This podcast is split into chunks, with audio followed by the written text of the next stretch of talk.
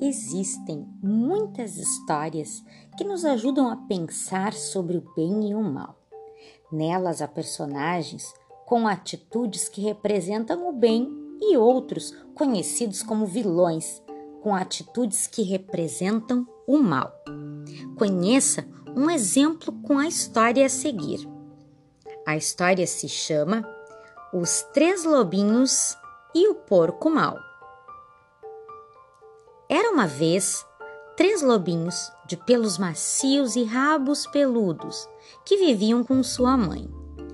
Um dia, a mãe chamou os três lobinhos à sua volta e disse: Vão construir uma casa para vocês, mas cuidado com o porco mau.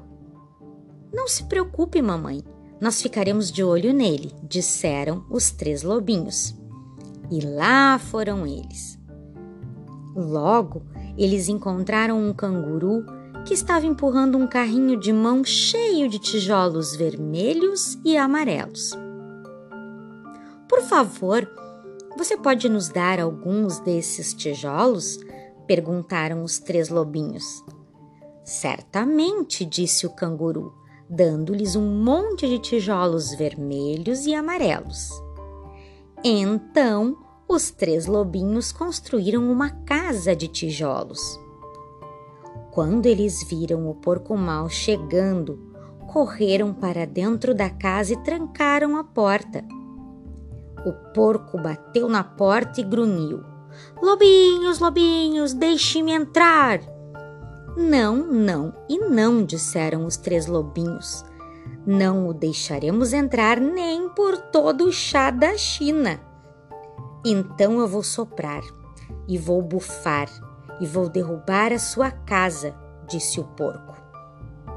E ele soprou e bufou, bufou e soprou, mas a casa não caiu. Mas não era à toa que o porco era chamado de mau.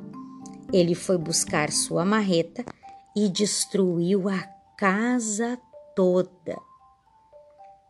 Que história, hein, gente? Por acaso essa história te lembrou alguma outra?